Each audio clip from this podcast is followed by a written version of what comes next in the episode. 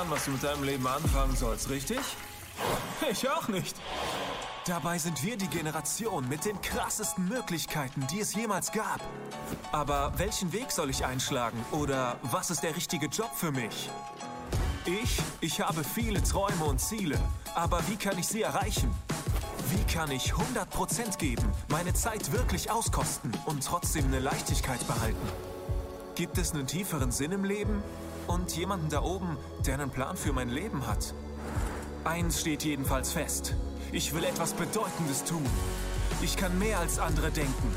Ich kann mehr als ich selbst denke. Ich will einen Unterschied machen. Ich will nicht nur auf dieser Welt leben. Ich will sie verändern. Hallo ihr Lieben, hallo ISIF Zürich. Schön seid ihr da. Dankeschön, liebe Microchurches, hallo. Ich freue mich sehr bei euch zu sein. Danke. Es ist ja, ich sage immer zum Leo, man müsste eigentlich Geld zahlen, um dieser Kirche predigen zu dürfen, ja? Weil es ist so schön, hier bei euch zu sein. Und ich habe euch ein Thema mitgebracht, das heißt, die Welt verändern und Leichtigkeit behalten. So, das ist die Mischung heute. Ja, ich weiß nicht, was du darüber nachdenkst, wenn du hörst, die Welt verändern und du sagst, naja, ich muss ja nur morgens mal die News aufschlagen. Du machst die News auf, machst den Fernseher, deine App auf, was auch immer und dann kommt eine Nachricht nach der anderen, wo du denkst, boah, wie soll das denn gehen? Es können natürlich private Nachrichten sein auf deinen WhatsApp-News oder was ich was, dass Krankheit in deinem Leben ist. Es kann aber auch die Inflation sein. Es können Kriege sein. Es können Nöte sein. Es können Ängste sein, die hochkommen und du beschäftigst dich mit dieser Welt und dann hörst du den Titel Welt verändern. Und die einen, wenn sie es anschauen, denken sich eher, ich werde eher antriebslos, wenn ich das höre. Ich werde eher schwer ich habe gar keine Kraft mehr zu überlegen, es bringt doch eh nichts, oder? Was soll ich tun, wenn Wladimir Putin weiter durchdreht? Ja? Ich habe gehört, ihr Schweizer habt zumindest Jodtabletten zu Hause, ne? Wir Deutsche nicht, also ihr habt einen Vorsprung, ja? Ihr habt zumindest Bunker, die haben wir nicht. Bei euch können zwei Millionen eine Waffe bedienen, wir haben nur Waffen, die schießen schief und wir können Krankenhausbetten bewegen. Wir sind im Zivildienst gewesen alle. Also das heißt, ihr braucht ja keine Angst haben eigentlich, aber trotzdem. Äh, es sind Dinge, die können einen total überfordern und dich einen runterziehen. Und das andere ist, das andere Extrem ist nicht Antriebslosigkeit, sondern Aktivismus. Ja? Ich muss anpacken, ich muss was tun. Man ist dann schnell getrieben, man ist sogar unter Druck. Man kann unter Druck sein und deswegen nichts tun. Man kann unter Druck sein und deswegen gefühlt alles tun. Weil man muss ja was machen jetzt, man muss ja was tun. Die Not ist ja da. Und deswegen möchte ich dir heute etwas sagen. Es gibt zwei Perspektiven, wie du das Leben angucken kannst.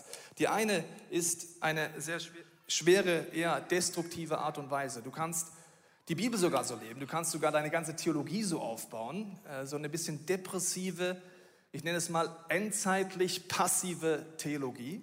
Ja? Und du kannst auch die News so angucken. Oder du sagst, ich will trainieren, die Welt durch die Liebe Gottes anzuschauen. Das ist etwas ganz anderes. Du siehst die gleichen News, du siehst die gleichen Nöte, aber du siehst es durch die Liebe Gottes durch. Und deswegen ist gleich mein erster Satz für dich, wenn du dir heute Notizen machst, die Not ist nie der Ruf. Es gibt Leute, die predigen das und ich müsste sagen, die Not ist nicht der Ruf. Die Not ist viel eher etwas, was dich unter Druck bringt und dir eine Lüge einredet und die kommt ganz fein und leicht daher. Die ist, du musst retten, lieber Mensch. Du musst es vollbringen, lieber Mensch. Die schlechte Nachricht ist, lieber Mensch, du bist der Mensch. Und es gibt einen Gott, der ist der Retter. Deswegen ist mein Motto, ich bin kein Fürarbeiter Gottes, der für Gott knechtet die ganze Zeit. Ich bin ein Mitarbeiter Gottes. Die Not ist nie der Ruf, sondern was Gott in der Not speziell durch dich tun will, ist der Ruf. Warum weiß ich das so genau? Jesus hatte nicht diese destruktive Brille, er hatte die konstruktive Brille an.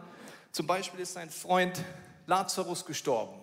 Die destruktive Brille wäre, wir müssen sofort hin, der liegt im Sterben. Eine Not ist da, der Not ist das, der Ruf. Jünger, kommt alle mit, wir gehen alle dorthin. Aber Jesus sagt, meine Zeit ist noch nicht gekommen. Hä? Jesus, die Not ist aber da. Dein Freund stirbt.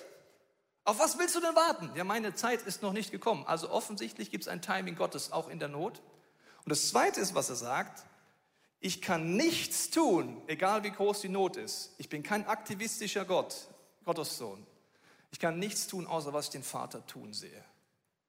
sagst du, wie geht das? Ja, in der Not zu lernen, auf Gott zu hören, was hat er vor, wie will er wirken und das wird dich in eine Leichtigkeit reinbringen. Ich hatte Situation, dass ein Arbeitskollege aus der Schule von früher hat mir eine Nachricht geschrieben und hat mich angerufen und hat mir geschrieben, dass seine Lebenspartnerin gestorben ist. Sie ist von jetzt auf gleich bei einer Mountainbike-Tour tot vom äh, Fahrrad gekippt. Er hat sie versucht zu reanimieren.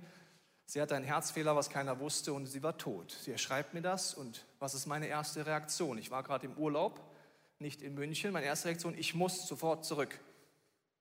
Ist ja klar, das ist ein Freund von mir, ich muss sofort zurück. Nachdem ich aber trainiere, auf die Stimme Gottes zu hören in der Not, habe ich erstmal gesagt, Jesus, was denkst du? Und auf einmal kam der Gedanke, warte noch. Flieg zurück, aber erst in fünf Tagen. Ich so, ey, fünf Tage, das ist eine Ewigkeit.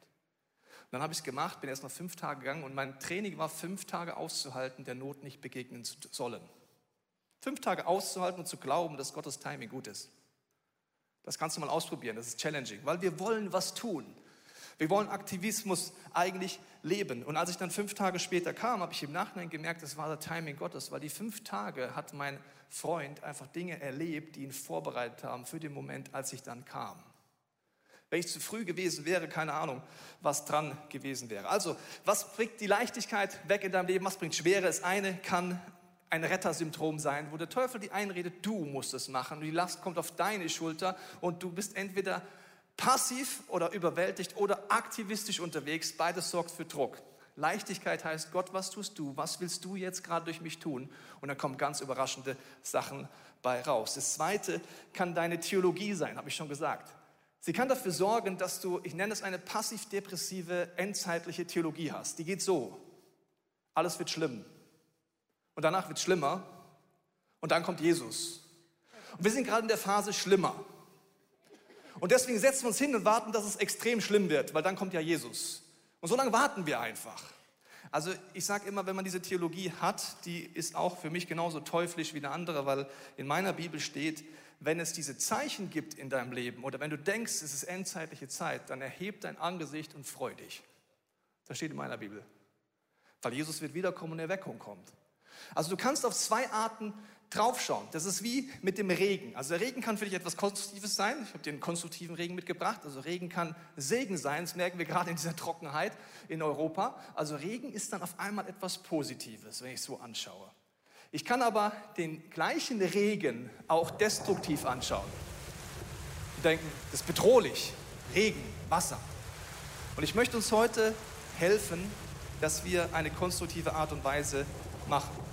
Ich mache ein paar Beispiele zum Thema Leichtigkeit und einfach diese Perspektive zu machen. Zum Beispiel kannst du die News aufschlagen, ich habe es schon gesagt, und siehst zum Beispiel überall Spaltung. Ist dir vielleicht schon aufgefallen? Überall Spaltung. Wir haben es geschafft, in den letzten fünf Jahren uns über alles zu streiten in unserer Gesellschaft. Corona hat uns da noch ein bisschen mitgeholfen, weil da können wir jetzt noch über die Impfung streiten. Wir konnten als Deutsche und Schweizer über Donald Trump streiten, dabei ist gar nicht unser Präsident. Wir können über Sachen außerhalb von Europa, in der Schweiz, wir können über alles streiten. Das ist doch echt krass, oder?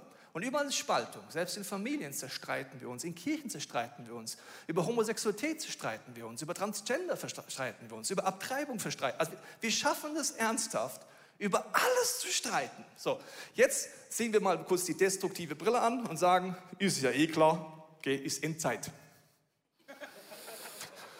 Machen wir nichts, gehen wir in die Kirche und warten.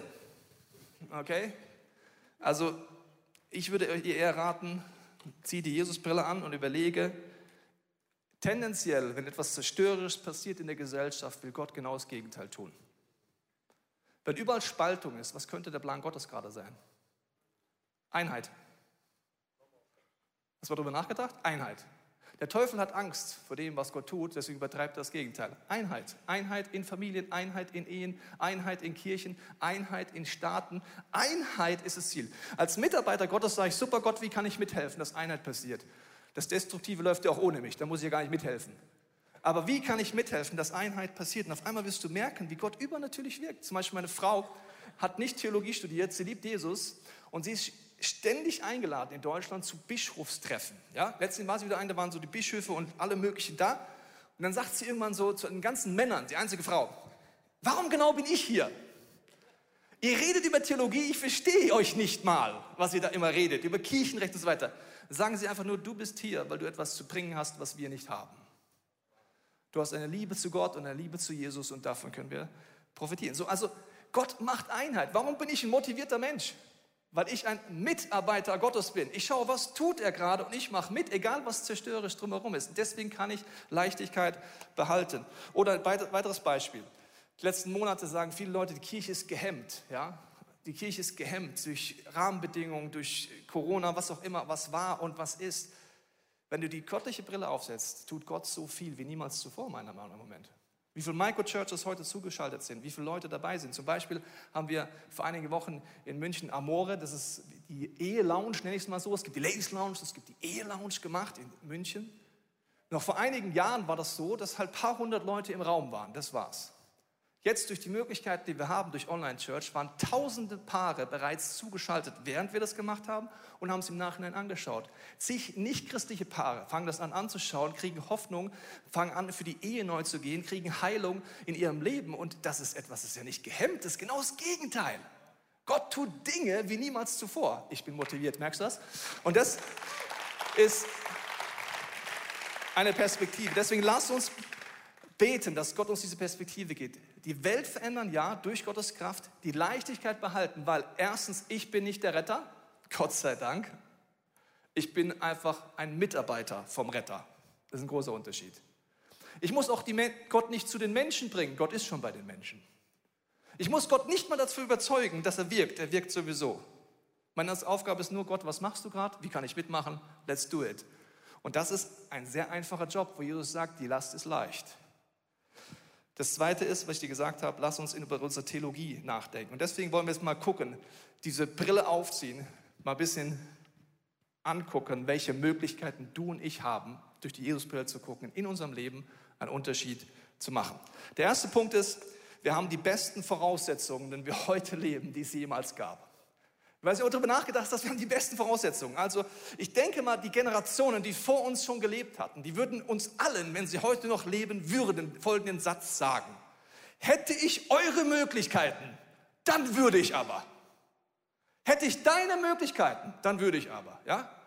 Also zum Beispiel, wenn du vor ein paar hundert Jahren als Frau auf diesem Planeten gelebt hättest, hättest du nicht studieren können, hättest keine Rechte gehabt, hättest nicht wählen können. All diese Frauen, wenn sie hier auf dieser Bühne wären, würden zu jeder Frau sagen hier im Saal, wenn ich heute leben würde, dann würde ich aber. Wenn ich deine Möglichkeiten hätte, dann würde ich aber. Früher mussten unsere Generationen vorher ans Münztelefon gehen, um jemanden anzurufen, mussten wochenlang auf die Post warten, müssen wir teilweise immer noch, aber muss ja nicht die Post nutzen. Okay, also äh, das waren die Möglichkeiten. Jetzt hast du hier dein Smart-Teil, das geht sofort. Die Leute würden sagen, hätte ich eure Möglichkeiten, dann würde ich aber und dann hätte ich aber. Oder früher hätte man in der Bibliothek mühsam fahren müssen und hätte ein paar Werke gehabt. Heute per Mausklick kann ich aufs Know-how der Menschheit zugreifen. Das können wir seit 1991. Alle, die vor 1991 gelebt haben, würden zu dir sagen, hätte ich deine Möglichkeiten, dann würde ich aber. Dann hätte ich so viel Know-how, dann hätte ich so viele Möglichkeiten. Du kannst deinen persönlichen Fernsehkanal aufmachen, du kannst deine persönliche Message rausbringen, du kannst deine eigene Zeitung machen.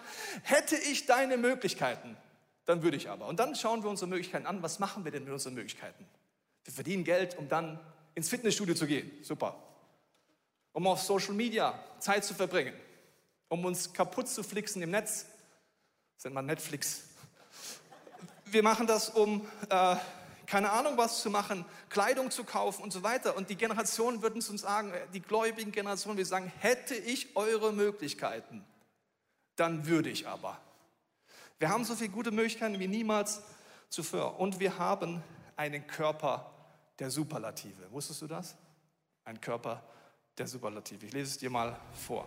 Nach acht Wochen entstehen Augen, Mund, Nase und Ohren. Sie helfen dir, zig Millionen Reize in deiner Umgebung gleichzeitig aufzunehmen. In deinem Gehirn entsteht ein Netzwerk von Nervenzellen, das dazu angelegt ist, all diese Reize zu verarbeiten und tausende Vorgänge im Körper zu steuern. Dein Gehirn kann die Datenmenge von 10 Milliarden Rechenoperationen pro Sekunde verarbeiten. Ein paar Wochen später kommst du auf die Welt, ausgestattet mit einem Körper der Superlative mit 100 Billionen mikroskopischen kleinen Einzelteilen, fantastisch aufeinander abgestimmt und eingespielt. Du bist im Besitz eines Systems mit scheinbar grenzenlosen Lernmöglichkeiten, Lernmöglichkeiten, mit Vorstellungskraft, mit Kreativität. Du bist dafür ausgerüstet, von Gott auf dieser Erde einen Unterschied zu machen. Ich sagst, mein Körper? Ja, dein Körper. Ich rede nicht über Model-Aussehen, ich rede über deinen Hightech-Körper, den du hast und dein Hirn, das unfassbare Möglichkeiten hat. Und Gott schaut manchmal mich an und sagt, Junge, wenn ich deine Möglichkeiten hätte, dann würde ich aber. Ich lese mal vor Psalm 90, Vers 12. Da heißt es, mach uns bewusst, heißt es hier, wie kurz das Leben ist, damit wir unsere Tage weise nutzen. Das Bewusstsein heißt, ich habe Möglichkeiten wie niemals zuvor, wenn ich heute lebe. Ich habe einen Körper der Superlative mit Möglichkeiten, die unfassbar sind. Und die Bibel lädt mich ein, weil das Leben kurz ist, weise zu sein und das Ganze zu nutzen. Wir sitzen heute hier mit verschiedenen Generationen und jede Generation hat vielleicht so ein Hauptthema. Ich sag dir, sag dir mal, was Psychologen behaupten über die Generation. Du kannst uns sagen, ob du dich dort wiederfindest.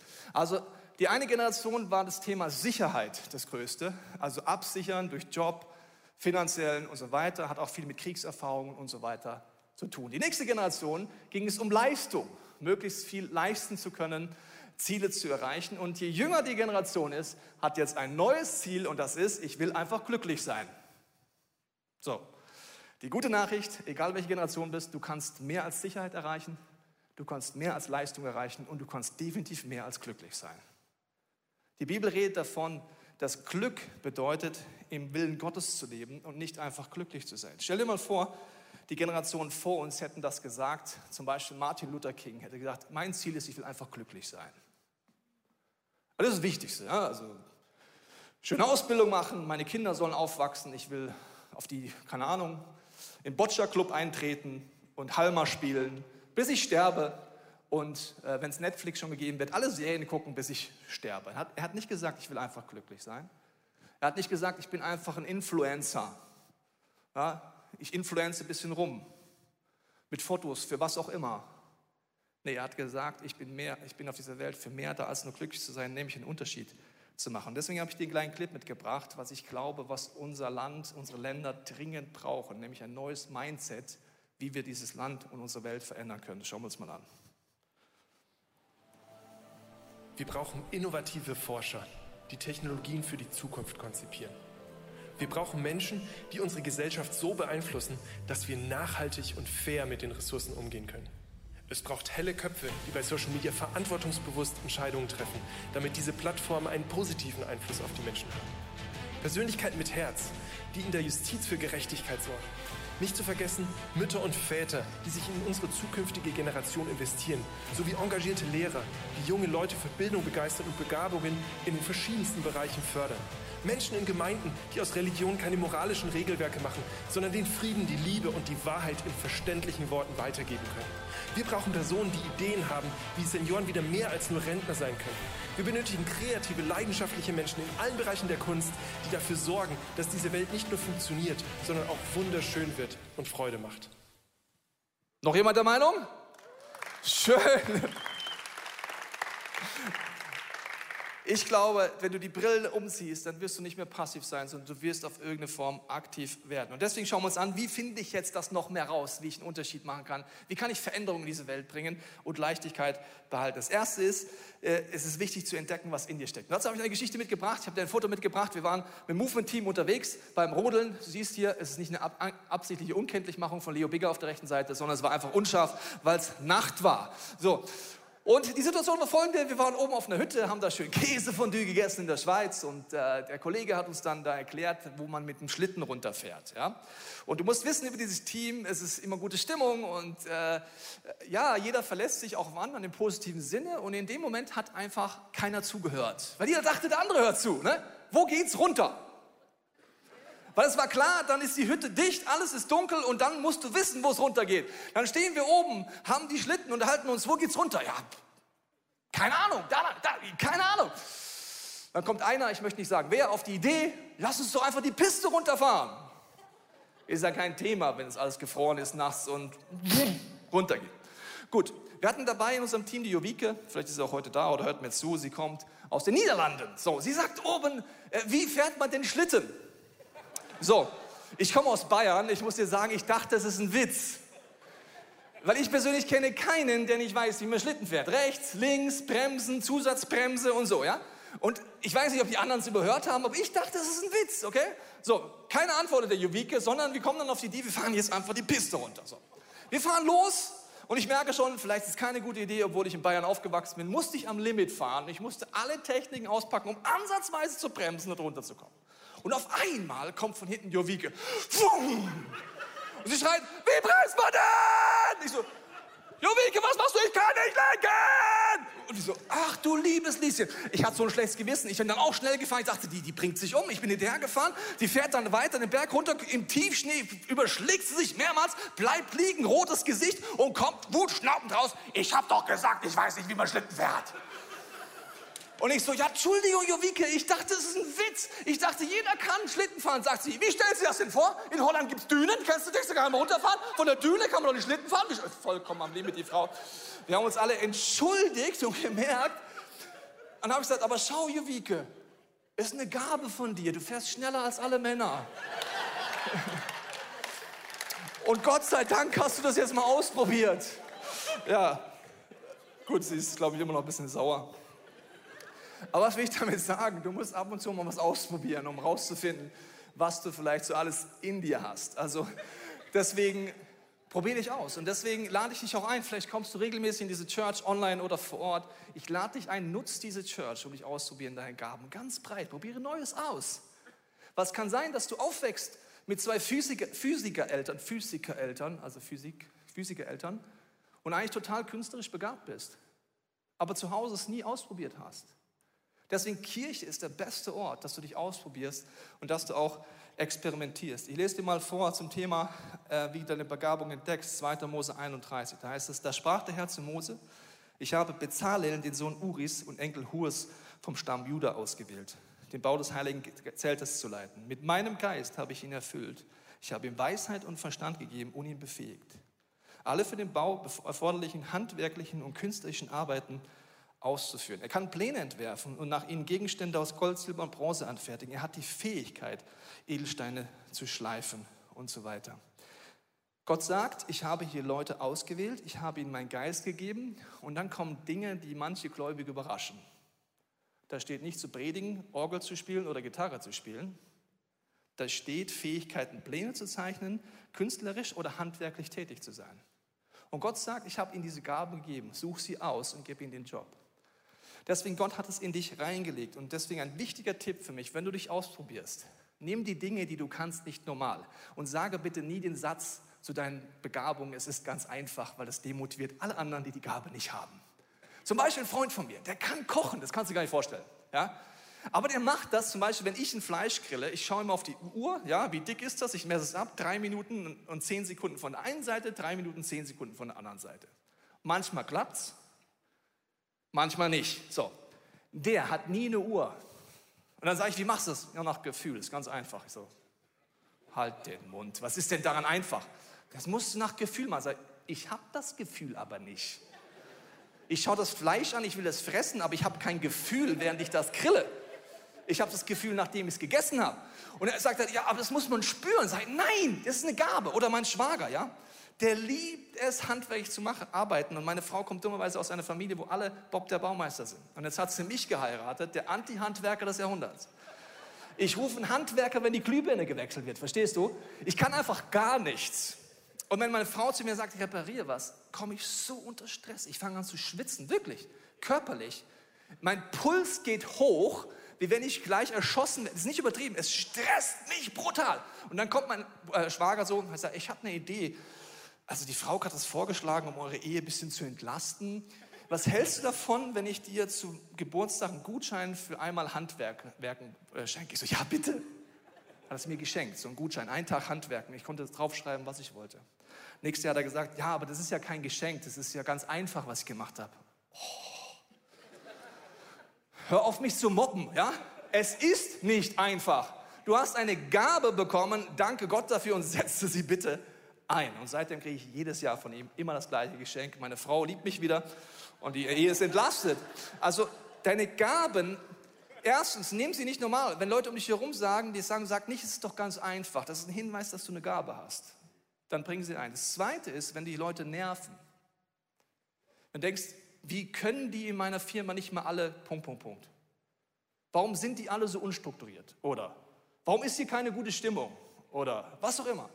Wenn Leute dich nerven, dann ist es tendenziell auch ein Hinweis, dass du dort begabt bist. Leo sagt oft zu mir, wenn ich rumjammer und Opfer des Jahrhunderts bin, dann sagt er, was willst du eigentlich, Tobi? Deswegen bist du ja der Pastor, damit du deine Gaben einbringst und nicht darauf wartest, dass das alle ohne dich können. Es ist deine Gabe. Also, das sind Hinweise, wo du genauer hinschauen kannst. In 1. Petrus 4, Vers 10 heißt, jeder soll den anderen mit der Gabe dienen, die er von Gott bekommen hat. Wenn ihr das tut, erweist euch als gute Verwalter der Gnade, die Gott in so vielfältiger Weise schenkt. Also lasst uns experimentieren. Ich empfehle dringend die Church, das auch zu tun. Und vielleicht ist es dir auch so, dass du durch die letzten Jahre eher ein bisschen passiv geworden bist, was das angeht. Ich bin heute hergekommen, um dich einzuladen, wieder aktiv zu werden. Und diese Welt zu verändern mit Leichtigkeit und anzufangen, Gottes Reich wieder stärker zu bauen. Und deswegen noch ein paar Tipps. Gott hat dich geschaffen, wie in diesem Bibelvers mit den Fähigkeiten. Deswegen sind meine Fragen dich, was versetzt dich innerlich in Schwingung? Nicht nur, was kannst du gut, sondern was versetzt dich in Schwingung? Ein Freund von mir hat gesagt, auf seinem Bildschirmschoner hat er jahrelang ein Auto drauf gehabt, das relativ teuer war. Und er dachte, das ist sein Lebensziel. Und irgendwann hat er gemerkt, das reicht irgendwie nicht aus. Also das ist ein äußerliches Lebensziel, aber es erfüllt nicht. Wenn ich offen bleibe und wenn ich neugierig bin, passiert ich. Sei offen, da heißt es in dem Buch, das ich auch zu diesem Thema geschrieben habe, ich glaube, ein Grund, warum wir heute so selten in Schwingung geraten, ist, weil wir uns mit so vielen Sachen beschäftigen, die uns nur wenig in Schwingung versetzen. Wenn ich mich viel beschäftige, je nachdem wie alt oder jung ich bin, mit Handygames oder anderen Themen, dann wird mich das nicht in Schwingung bringen. Was hilft, ist neugierig zu sein und einfach mal anzufangen. Und das möchte ich dir mal erklären an meinem Leben, wie ich gemerkt habe, dass wenn du unterwegs bist bis der Haltung, dass Gott sein Reich braucht, wie er immer mehr Dinge ermöglicht. Indem ich ausprobiere, experimentiere, meine Gaben, egal wie jung oder alt, neu ausprobiere, ein neues Interesse entdecke. Also bei mir war es so, ich bin aufgewachsen als Teenager und ich war Punk. Das heißt, ich war gegen alles. Ich war gegen die Staat, gegen meine Eltern, gegen Kirche, einfach gegen alles. Ich hatte alle Haarfarben, die es dafür gab. Ich war Punk. Das war, was ich ausprobiert habe als Teenager. Ich habe dann unterwegs gemerkt, dass das eine Stärke von mir ist, habe dann Jesus kennengelernt und bin auf ein neues Interesse gestoßen, nämlich wie kann ich meinen Freunden helfen, dass sie Jesus kennenlernen. Ich habe im Jugendzentrum gearbeitet. In diesem Jugendzentrum kam ich auf die Idee, wie kann man neue Wege gehen? Punk, verstehst du? Nicht die gleichen Wege, anders, neu. Und ich kam auf die Idee mit dem Team, wir mieten eine Tiefgarage, wir bauen die um und wir machen da drin eine Late-Night-Show, weil ich war bis dahin der Kasper. Warum war ich der Kasper? Weil ich hatte nach meiner Punkzeit entdeckt, dass ich die Fähigkeit habe, wie so ein Animateur zu sein. Und ich dachte, bis ich Jesus kennengelernt habe, dass das auch mein Lebensziel war. Also mit 19 habe ich mir überlegt, ich werde Animateur. Ja, erst Punk, dann Animateur. Weil ich dachte, das ist der beste Job überhaupt, dachte ich mit 19. Ja? Gehst auf irgendeine Insel, bist Tennistrainer, lernst Frauen kennen, wirst braun. Also was gibt es Besseres, als Animateur zu sein? So, ich dachte, das ist das Ziel. Das heißt, ich war nicht nur Punk, ich habe auch ausprobiert, Animateur zu werden. Dann habe ich angefangen, dieses äh, Jugendevent aufzubauen. Und ich habe dir mal einen kleinen Trailer mitgebracht, dass du dir vorstellen kannst, wie ich mit 20 aussah, als wir das, diese Late-Night-Show gemacht haben. Das war der Trailer.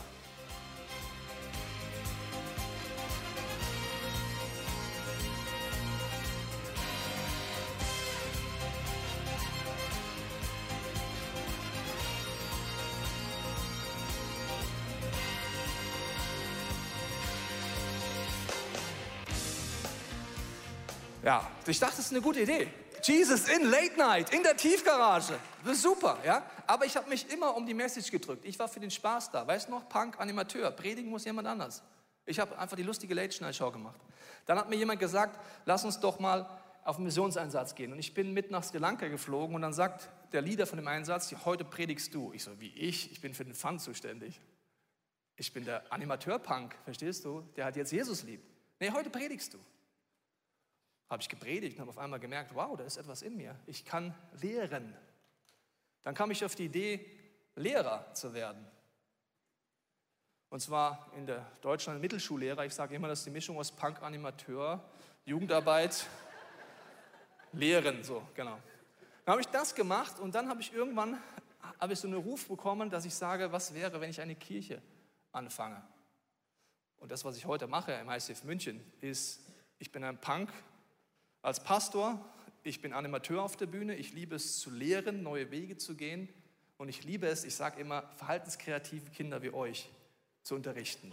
Also es ist die Mischung aus allem, was in meinem Leben passiert ist. Und deswegen lade ich dich ein, genauso ranzugehen und zu experimentieren.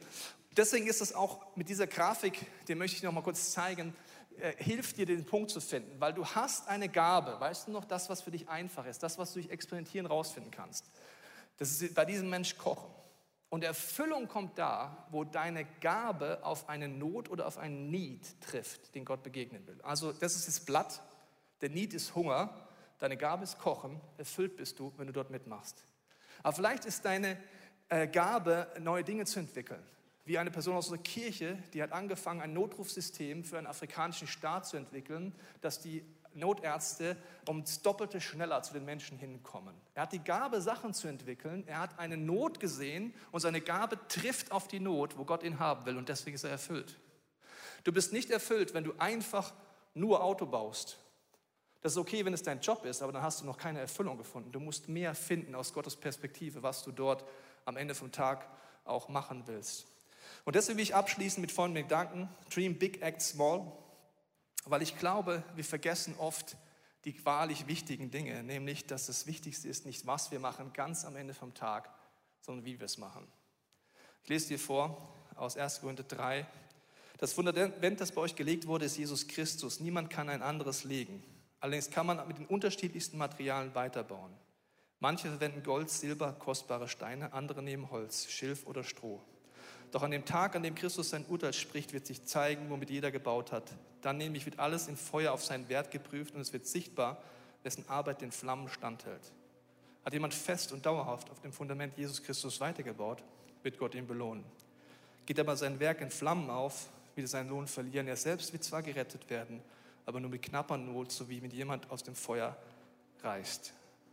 Das Fundament ist Jesus Christus und Jesus sagt uns, auf welche Art wir bauen sollen. Er redet von Liebe.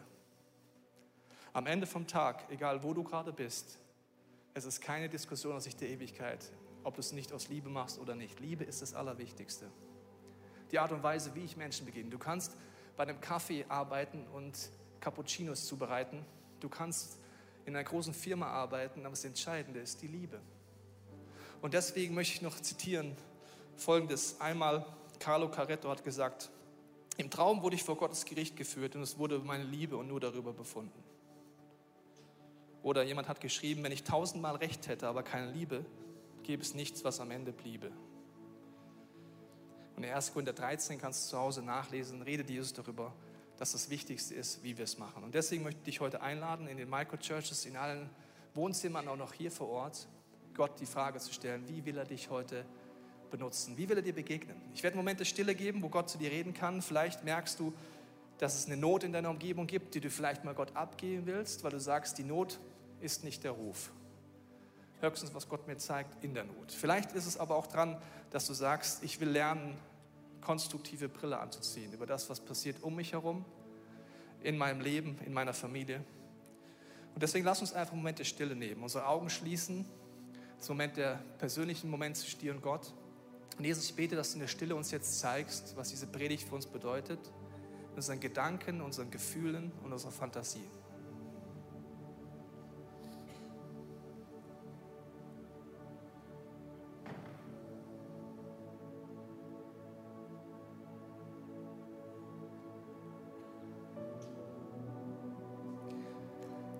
Jesus, ich danke dir, dass du der Retter bist und nicht wir. Wir danken dir, dass du jede Not siehst wir danken dir, dass du uns Gaben gegeben hast. Wir danken dir, dass du uns ausgewählt hast. Mach uns zu Menschen, die mit dir kooperieren und nicht die Last tragen. Gib uns neue Perspektive, wie du durch uns Nöten dieser Welt begegnen willst. Wir wollen jetzt beten in dem nächsten gesungenen Gebet. Hier ist mein Herz. Ich gebe dir alles, was ich bin. Rede du weiter zu mir. Amen.